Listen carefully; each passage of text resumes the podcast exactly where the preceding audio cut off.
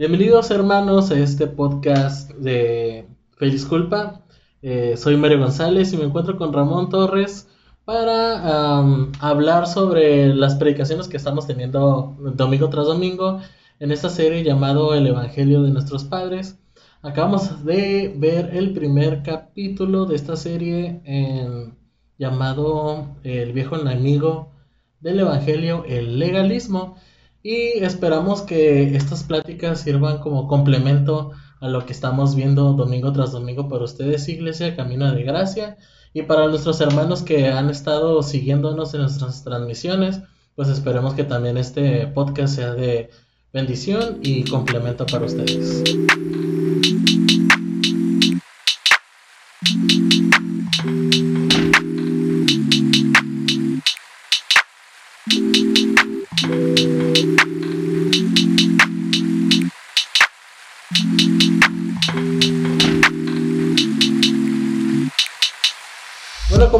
Anteriormente, eh, este domingo hablamos sobre el legalismo en nuestra iglesia. Eh, lo predicó nuestro pastor Ramón Torres y aquí está Ramón Torres para acompañarnos en este podcast. ¿Cómo estás, Ramón?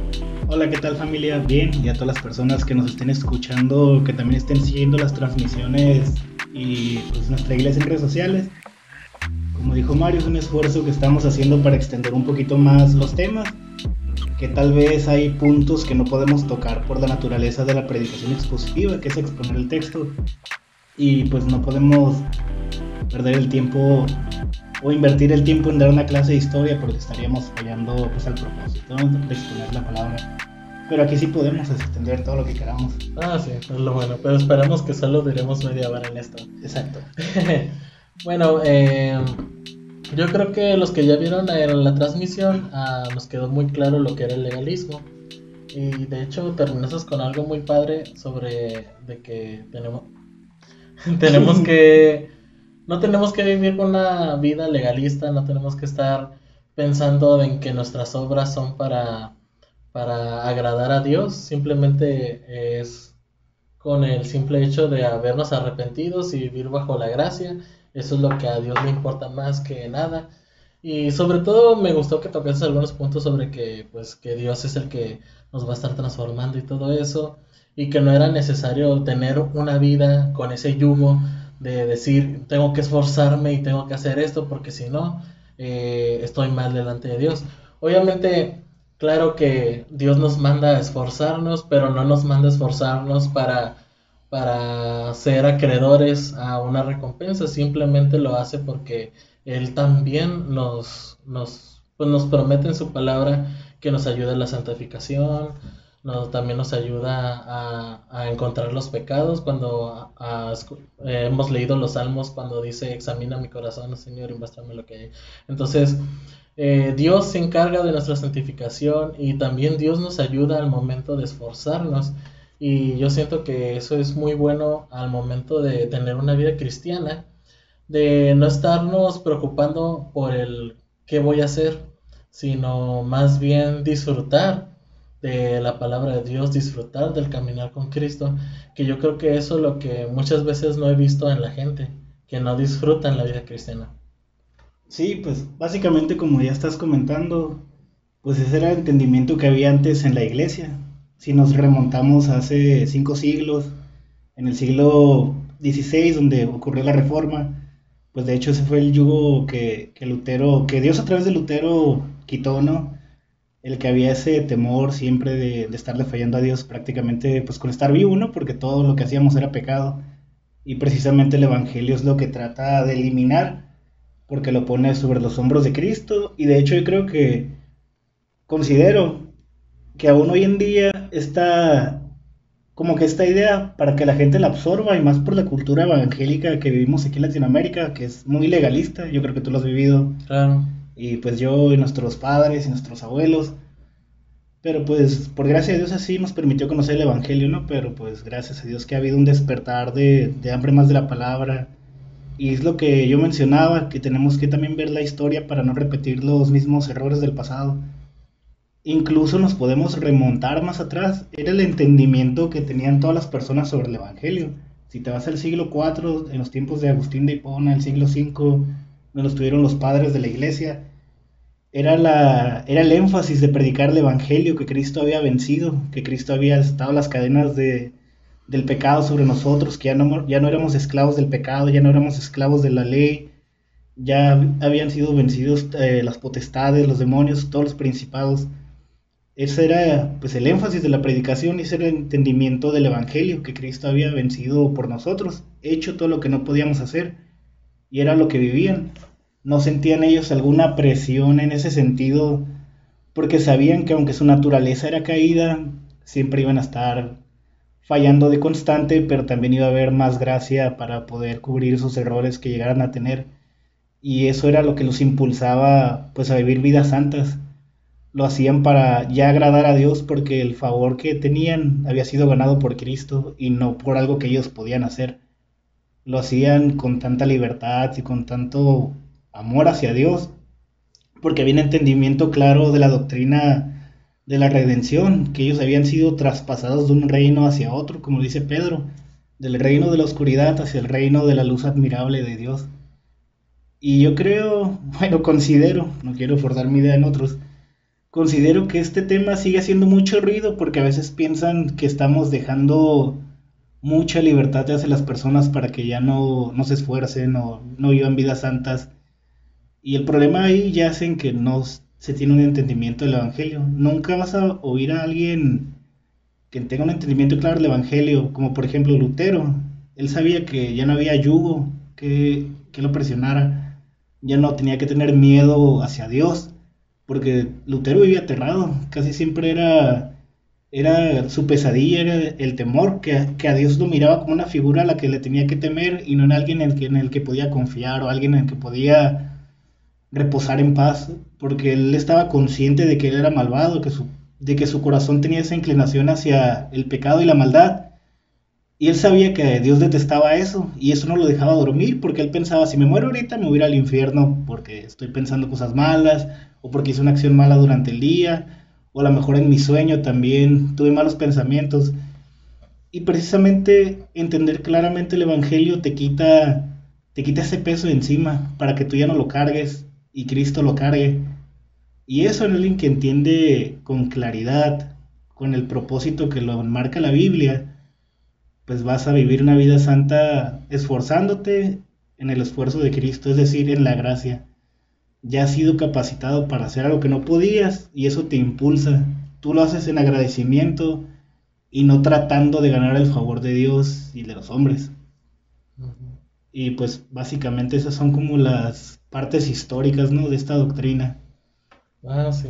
Pues de hecho la historia está llena de, de altibajos. Alguien que, no sé si en el público nos está escuchando alguien que ha leído de la historia cristiana.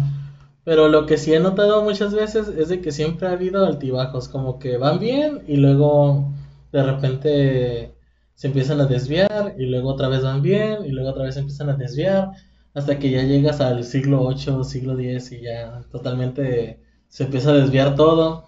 Y aún así, durante esos siglos, gente se siguió levantando, tratando de que de, enderezar todo como antes y, y, otra vez le, lo otro ganaba, ¿no?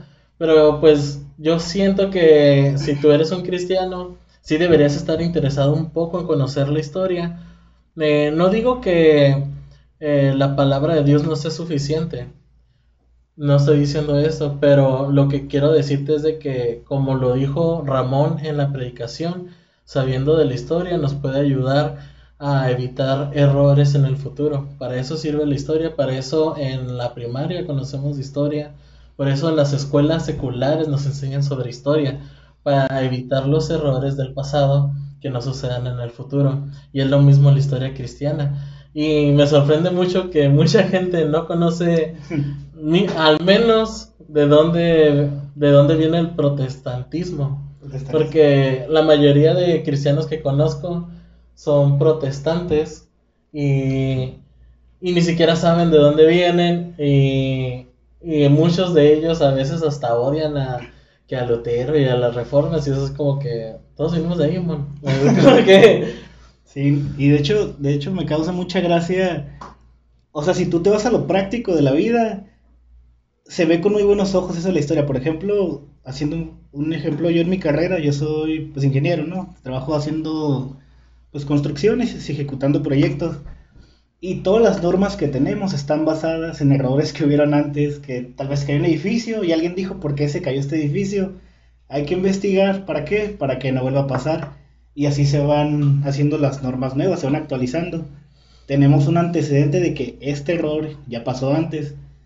Y en base a ese error, tomándolo como ejemplo, es como que se corrigen las acciones para que en el futuro no vuelvan a pasar. Ah, sí. Y me causa gracia que hay mucha gente que es bien, es reticente a estudiar teología o, o la historia, ¿no? O sea, es lo que tú dices al principio, es verdad, la Biblia es suficiente. Yo creo que la Biblia es perfecta. nosotros somos los que reinamos el cristianismo, los humanos. Pero la Biblia no tiene errores. Pero nosotros podemos fallar tal vez en la interpretación, estamos equivocándonos de algo. Y para eso es bueno la historia, para no repetir o desviarnos en los mismos, que alguien más ya, ya se desvió en eso y que fue corregido. Y pues el Salomón dice que no hay nada nuevo bajo el sol. Y de hecho todo lo que repetimos o las mismas luchas que estamos teniendo hoy en día contra el progresismo, contra la mala teología, contra, contra el biblicismo, que es esta corriente que niega el estudio formal de la teología o de, o de fuentes históricas, ya han pasado antes, no, no son nada nuevo. Y por eso es la parte buena que tú estás mencionando aquí, de estar revisando o de tener, ver esos antecedentes que ya nuestros padres, que nuestros ancestros en la fe, ya lucharon, ya combatieron y por algo, por alguna razón Dios permite que quede el registro de esas cosas. Como para decir, mi hijos ya no se vuelven a equivocar aquí porque ya ha pasado y ahí tienen, ¿no? Tienen la prueba y tienen cómo solucionar el problema, ¿no? Así es como debemos ver estos puntos, ¿no? Históricos como antecedentes, como lo que te digo, como los manuales de construcción, para no volver a fallar en las mismas cosas que ya han fallado otros cristianos antes, ¿no? Y eso no quiere decir que estamos negando la Biblia o que estamos restando la autoridad, todo lo contrario. Refuerza que hombres en el pasado fueron fieles a la Biblia y pudieron salir adelante pues, de esos problemas. Así es. Eh, el siguiente punto que quisiera tocar es sobre pues toda esa evangelización que vivimos en México. la reevangelización. La reevangelización. No, sobre pues obviamente aquí en México llegó el pentecostalismo eh, como forma protestante, ¿no? Eh, México era un país totalmente católico y creo que sigue siendo católico en varias partes. Sí, en su mayoría. En su mayoría creo que es católico. Eh, pero empezó a haber este movimiento pentecostal que nos trajo el Evangelio a Latinoamérica. lamentablemente yo siento que muchas de esas cosas es lo que actualmente estamos viviendo como legalismo en varias de nuestras iglesias en varias, de, en varias formas de nuestras vidas. Yo afortunadamente cuando empecé el cristianismo no viví en sí en una iglesia muy legalista, no fue muy legalista, de hecho sentí que eran algo liberales. Eh, porque las mujeres podían tener pantalón si quisieran. Eh, de hecho, el cabello, maquillarse. De, hecho, un, un ministro de alabanza se tatuó y no le dijeron nada. No sé si fue error de mis pastores que no, que no quisieron ser muy duros o la, la iglesia sí era muy liberal en esas ondas. Pero sí he conocido muchas iglesias donde dicen de que no, las mujeres no tienen que maquillarse, no tienen que usar pantalón y todo eso. Hay que traer velo. Hay que traer velo. Entonces, todas esas ondas vinieron desde, desde una cultura anterior. Siento que actualmente la mayoría de las personas que viven en ese tipo de iglesias, yo creo que no están muy de acuerdo con eso. Eh, en especial porque yo he conocido, por ejemplo, eh, eh, mujeres cristianas apostólicas modernas, actuales. Y tampoco no, los veo como que muy al pie de la letra de no ponerse pantalón. Entonces, yo siento que eso, ese legalismo se quedó atrás, pero sin embargo siempre ha resonado ese legalismo aquí en, aquí en México, en especial en nuestra ciudad, a lo que yo he visto. De hecho, ahorita lo que comentas, que tal vez no es tema de hoy, se va a hacer hasta el siguiente, hasta el siguiente episodio. Pero muchas iglesias por este tema que vivieron ellos legalismo en sus tiempos, una forma de contrarrestarlo pues fue con, con lo contrario en el otro extremo el antinomianismo de que no hay que ser tan duros, eh, así no funciona Dios, así no es la gracia. Cosa que ya mencionaste en la predicación, solo que es el siguiente tema, ¿no? Sí, es la siguiente, la siguiente semana vamos a ver eso ya más a fondo, pero, pero sí, yo creo que considero otra vez que es, es una de las formas que las iglesias trataban de mitigar eso y pues de cierta manera trato de no culparlos, ¿no? Estaban haciendo lo mejor que podían, pues con buenas intenciones, pero sabemos que las buenas intenciones no llevan a nadie al cielo. Y tampoco estoy diciendo que nadie se, no se van a ir al cielo las personas que se maquillan o todo ese rollo, ¿no? Yo creo que considero otra vez que nuestra cultura en la iglesia debe ser dictada por la Biblia y esa cultura del reino de Dios, si así lo decimos, como decía Pablo a los filipenses, que somos ciudadanos del reino de los cielos, que deberíamos vivir como tal, como, como representantes de esa fe de Jesús, de ese Cristo crucificado.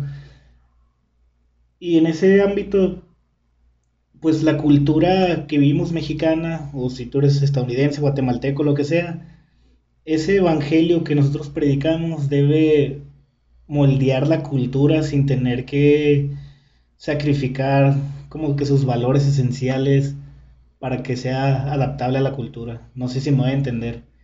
Sí, o sea, de que un cristiano mexicano debe parecer un cristiano mexicano. Exactamente, y eso es lo que yo, es lo que pues vemos que pasó mucho. Eh, trajeron, importaron este evangelio americanizado de, pues, de Estados Unidos todo fue en el movimiento de Azusa, principalmente yo recuerdo a la fundadora de la Iglesia Apostólica de la Fe en Cristo Jesús, a Romana Carvajal creo, y pues ella pues es como que los precursores ¿no? del protestantismo pues aquí en México, y transportaron, importaron este, este evangelio legalista, ¿no? Donde había pues la lista de cosas que hacer y qué no hacer, y fue imbuido por la cultura, y obviamente eso sentó bien porque México siempre ha sido un país muy conservador. Hasta la fecha es uno de los países, aunque ustedes puedan ver que el progresismo está avanzando, no está avanzando tan rápido como en otros países primermundistas, si le quieren llamar así. Y es precisamente por el hecho de que México siempre ha sido un país con una cultura muy conservadora. En unas cosas, ¿no? Porque para, las, para otras sí se vuelan la barda nuestros, nuestros compatriotas. Pero esa es una de las principales razones por las que yo pienso que fue absorbido de, de manera buena ese tipo de, de, pues, de evangelio, el evangelio legalista. Y también creo que la otra razón por la que el evangelio antinomianista está también tomando mucha fuerza, de hecho te fijas que hay como una división bien marcada entre una iglesia y otra. Nomás tienes como de dos formas de verlo, o la iglesia es bien legalista o bien o muy liberal.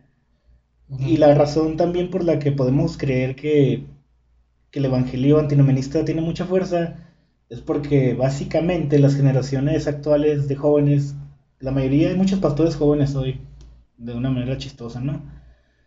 Ellos tienen, estamos, o al menos en nuestra ciudad, estamos muy americanizados. Nuestra cultura es una mezcla de la practicidad estadounidense con raíces mexicanas. Y siento que eso también ha ayudado mucho a que se absorba esta forma de evangelio muy cool, un evangelio relevante para la cultura, un evangelio que no confronta a las generaciones, que no confronta pues tu alma, tu pecado, tus emociones, por el simple hecho, pues eso, ¿no? Es un evangelio antinomianista, pues ya no hay que salirnos del tema. Pero eso es como que el panorama del evangelicalismo aquí en pues nuestra ciudad mexicali, ¿no? Sí. Y probablemente así en todo México, ¿no? Pues sí, yo, yo siento que la mayoría de las personas, ya no hablando de cristianos, sienten que la religión cristiana más bien es, es el legalismo.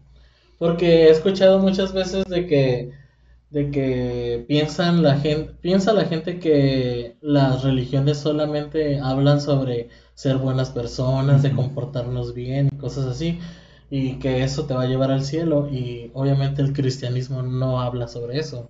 El cristianismo habla sobre la gracia. El cristianismo tú vas al cielo por fe en Cristo Jesús. Pero la mayoría de la gente va a pensar eso, de que eh, tienes que ser buena persona, que tienes que eh, ser un buen ciudadano, ayudar a los demás y todo eso. Hacer buenas obras. Hacer buenas obras y al final eso no es lo que busca Dios. Pero yo entiendo que al principio, eh, cuando nos evangelizaron en, en México, siento que eso se empezó a entender porque tal vez éramos personas, eh, había muchas personas no muy morales, moralmente buenas. Porque si ya siendo mexicano he visto cómo eran las, pues, las cosas antes y pues sí, a veces sí veo que cosas eran, había cosas feas en México, ¿no? todavía. Todavía hay cosas feas en México, todavía se vive eso de de vender a las hijas y todo eso. Entonces yo siento que sí trataron de contrarrestar esas ondas, trataron de, de con el Evangelio decir lo que era bueno, pero al final lo que más retumbó fue en hacer las cosas buenas en vez del Evangelio. Ese es el problema. Como que la gente olvida el Evangelio y se empieza a enfocar más en, en las apariencias. Y muchas veces yo he visto cristianos que viven de esa forma, a base de apariencias, y al final están viviendo un cierto legalismo.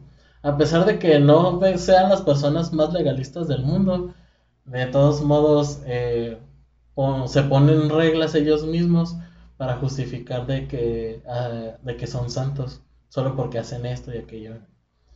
Sirven en la iglesia, y ahí es donde se pierde, se pierde la diferencia que hay entre los protestantes y los católicos romanos.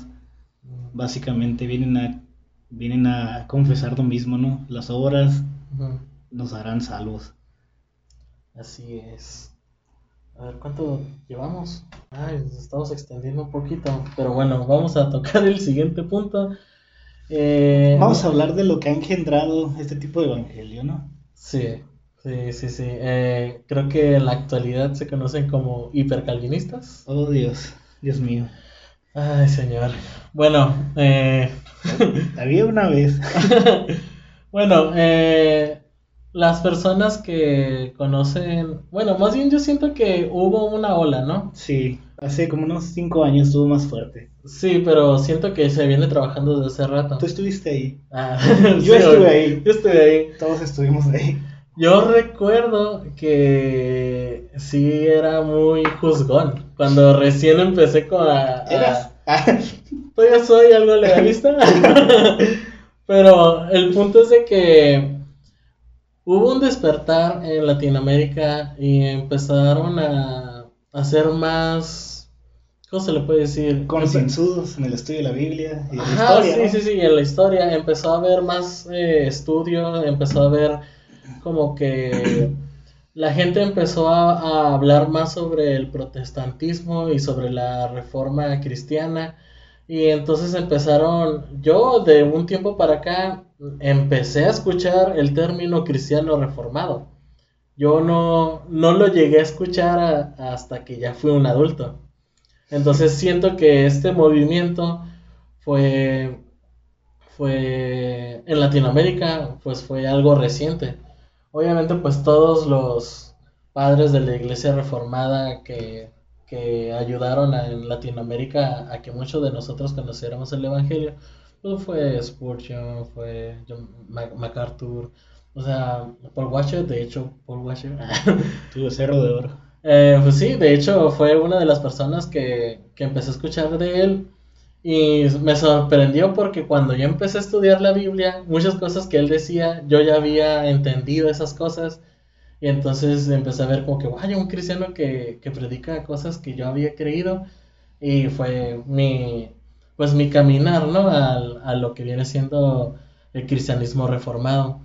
Pero lamentablemente este, este pues este movimiento que hubo. Es bueno. Fue muy bueno, pero también trajo sus cosas malas y empezaron a ver muchas personas en internet. Yo siento que fue más en internet eh, sobre personas que se volvieron muy legalistas respecto al Evangelio, tachando de herejes a nuestros hermanos pentecostales, que bueno, muchas veces sí lo eran, pero, pero me refiero al, al, al movimiento de la prosperidad. Sí, sí De hecho, muchos pentecostales están en contra de ese movimiento. Entonces, eh, nada más que llevan ese, ese nombre, se lo adjudicaron y pues ni modo, ¿no?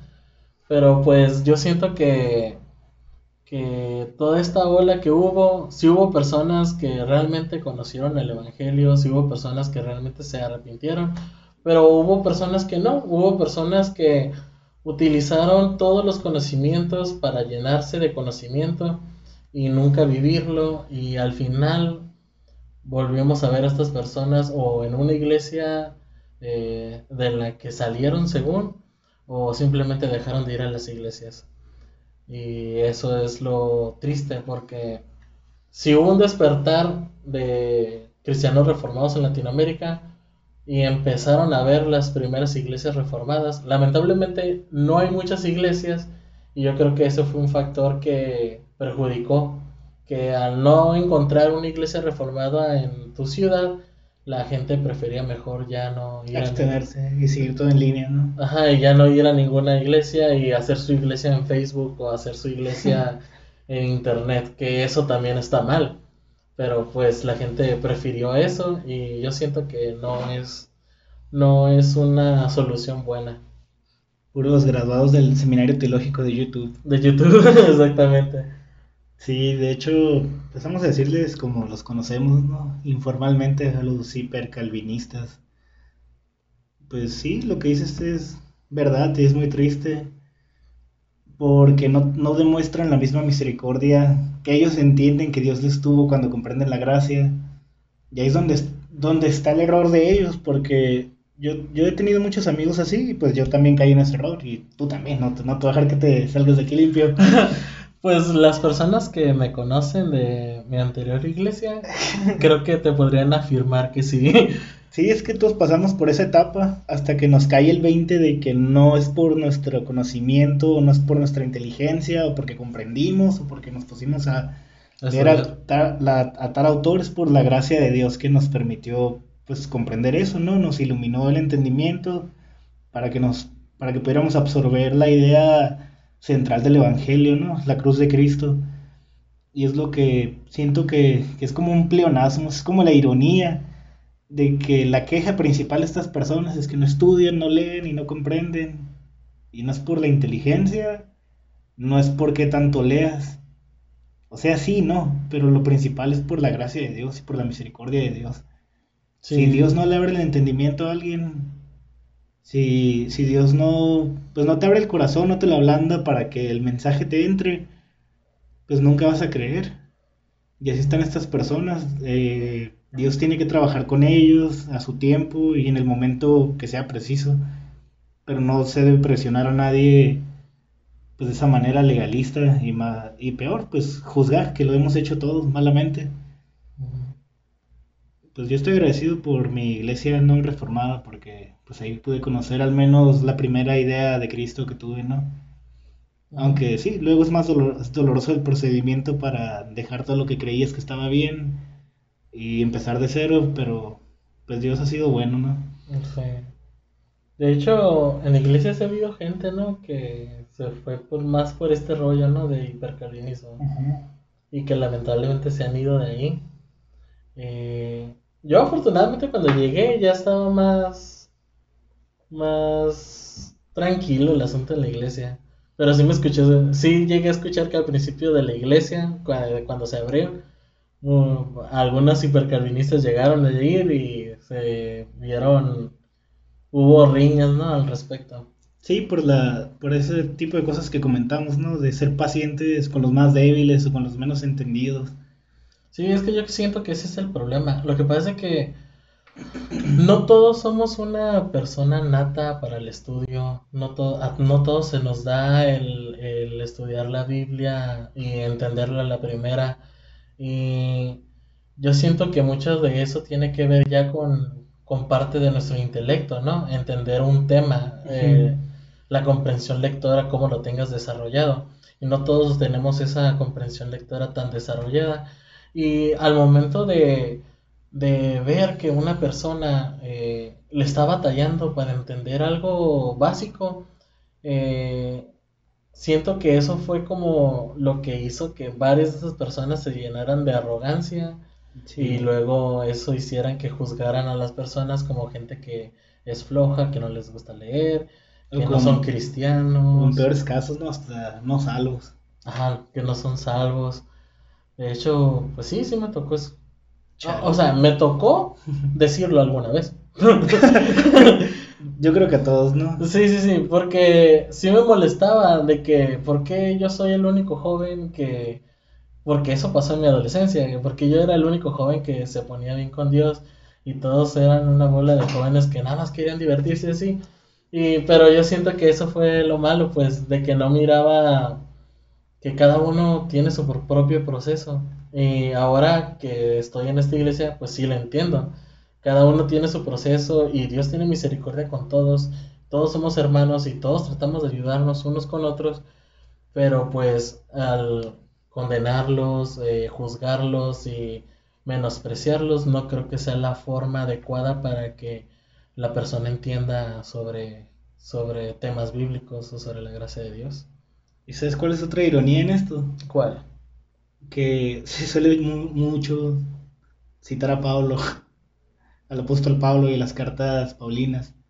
Ah. Y el mismo apóstol Pablo le dice a Timoteo, tienes que corregir con ternura a los que se ponen, a los necios, a los que no entienden. Corrígelos tiernamente para que, se, para que Dios les conceda el arrepentimiento, o sea, para que no endurezcan su corazón, no seas duro, no seas, no tengas un ego arriba, no te sientas mejor. Corrígelos pues con amor, con cariño, como alguien que en verdad se interesa pues por su vida espiritual. Sí, pues es que de hecho ese es el peligro, más bien siento que si una persona es muy buena en el estudio, lo primero que va a batallar es con el ego, ¿no? Sí. Con el ego que tiene porque de volada te empiezas a exaltar de que, oh, estoy entendiendo muchas cosas. Soy inteligente. Soy muy inteligente. Pero pues no, es Dios, es Dios el que está abriendo nuestro entendimiento.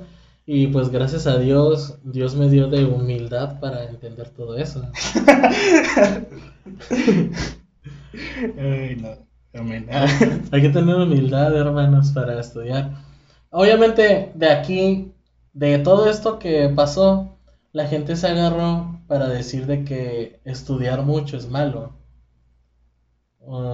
Empezó, empecé a escuchar argumentos de ¿de qué te sirve estudiar tanto si no lo vives? Este es como el contrario. al contrario.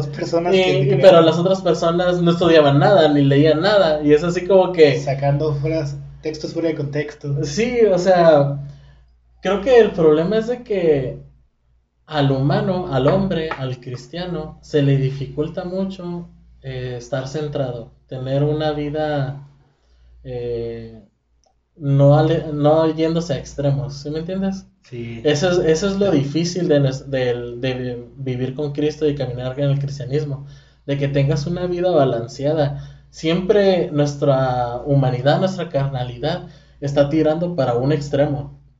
Y eso lo he visto siempre o son cristianos que les gusta mucho estudiar o son cristianos que no estudian nada. Y siempre quieren irse hacia un, hacia un extremo. O son personas que son demasiado legalistas o son personas demasiado liberales. Y siempre se quieren dar un extremo. Pero la Biblia siempre habla de tener una vida pues centrada, ¿no? Un, sí, un balance. Es la, la, invitación que, pues no a lo mejor con esas palabras exactas, ¿no? Sí, obviamente. Pero siempre nos invita primero a considerar a Cristo, considerar el Evangelio. Y de hecho lo repite tanto que es como dices tú, sacas la conclusión, pues tengo que quedarme aquí parado y caminando en línea recta. Exacto. Es que eh, un ejemplo fácil. El Evangelio eh, habla sobre que nosotros somos salvos mediante la gracia y al, arrepentirnos y confiar en Cristo Jesús, ¿no? Confiamos nuestra vida enteramente en Él y es por eso que nosotros somos salvos, no por obras para que nadie se gloríe. Pero también la, la Biblia habla sobre esforzarnos para vivir una vida en santidad. Entonces, la Biblia habla de las dos cosas. Una de que no nos tenemos que esforzar por ganar, por ganar la salvación, pero una vez siendo salvos, Dios sí nos pide que un esfuerzo en lo natural. Y también la misma Biblia habla sobre que la santidad es producto de Dios. Entonces, también la Biblia dice de que Dios es el que nos va a estar santificando, pero también nos habla de que nos tenemos que esforzar para esa santificación. Y ese es el problema, de que la gente o cree una cosa o cree la otra. Y no vive una vida balanceada. O rechaza una parte de la Biblia o rechaza la otra parte de la Biblia. Y es ahí donde se vuelve uno muy legalista o uno muy liberal. En una estira y afloja, ¿no? Por querer pero. Querer estar en paz, no sé, con uno mismo. Sí. Y de hecho, es el pecado, ¿no? Del legalismo, el antinomianismo. De que el motor o el, o el principal beneficiado ahí es el hombre. Todo nace por el hombre. El legalismo tal vez sea el ego del hombre de querer exaltarse sobre los demás y decir, como el fariseo cuando está, Jesús cuenta la historia de, de los dos hombres que oraron el fariseo y el publicano. El fariseo decía, Dios, gracias porque no me hiciste igual que estos pecadores, te agradezco que yo soy un hombre justo, tal, tal, tal, tal, tal. Y decía que el publicano ni siquiera se atrevía a mirar al cielo por la vergüenza que sentía. Y Jesús dice, uno de estos dos hombres se fue justificado a casa. ¿Quién fue? El que se humilló ante Dios. Y el, liberal, el liberalismo o el antinomianismo también busca la satisfacción propia, pues es todo basándose en el corazón y en los deseos de una persona, ¿no? Sí, como aceptar cosas que normalmente no aceptarían, ¿no? Y el balance es como lo que dices, eh, pues lo es todo, ¿no? Tener la visión puesta en la cruz y en Jesús y en la obra que ha hecho, pues es lo que más importa para poder vivir esta vida centrada en el Evangelio.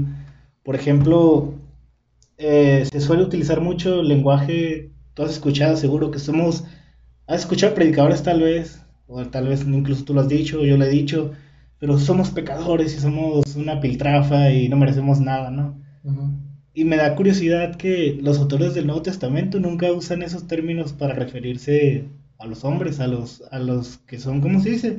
A los que acaban de creer en Cristo. Pedro les llama la nación santa, escogidos, pueblo de Dios.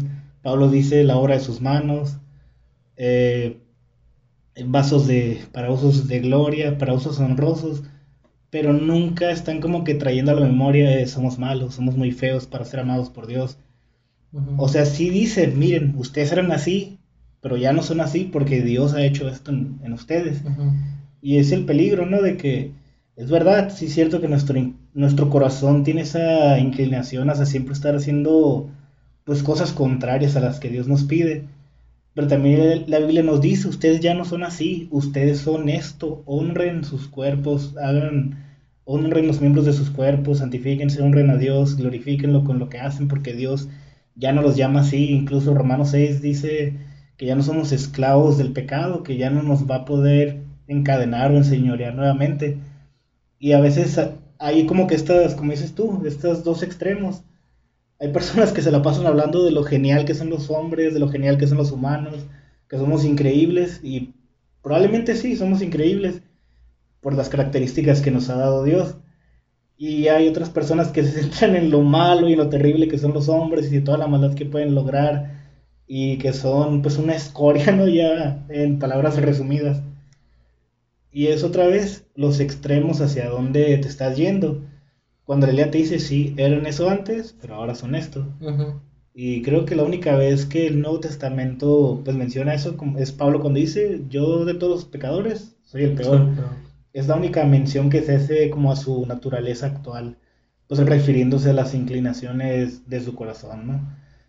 Y todo, todo esto tiene que ver con el buen entendimiento y el balance que debe haber en nuestra forma de ver a Dios, nuestra forma de ver la Biblia, nuestra forma de ver inclusive lo que, hablábamos al principio, la cultura, estar preguntándonos esto, esto es lo que Dios nos dice o es lo que nos ha dictado la cultura.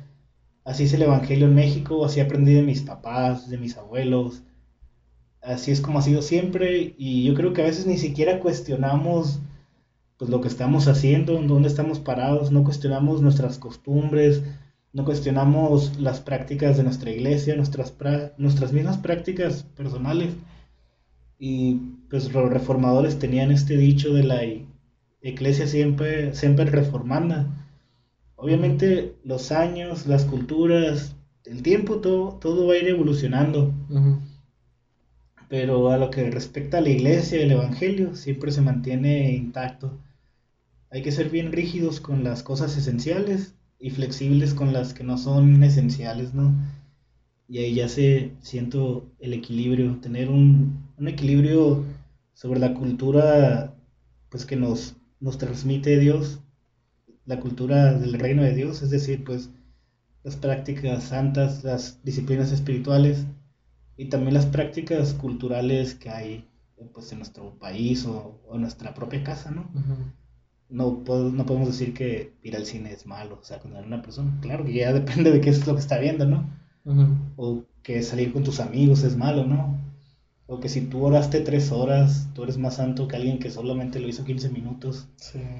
O sea, ese tipo de cosas tenemos que analizarlas siempre a la luz de la Biblia y a lo que Dios dice.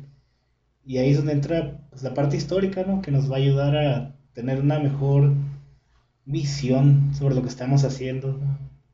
Y pues ya entran rollos de contextualización y todo ese asunto, ¿no? Pero pues el punto principal de lo que estamos hablando aquí, pues es eso, ¿no? De no desviarnos ni a la izquierda ni a la derecha. Así es.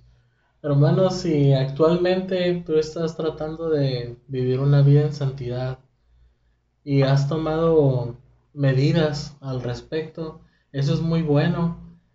Pero si esas cosas que tú estás haciendo te hacen pecar contra tus hermanos, hacerlos menos, eh, creer que son menos santos o pensar de que tú estás teniendo una vida mejor, yo siento que sí tendrías que examinar un poco tu corazón porque podría estarse llenando de arrogancia y eso pues es el, tema que vimos, ¿no? El legalismo.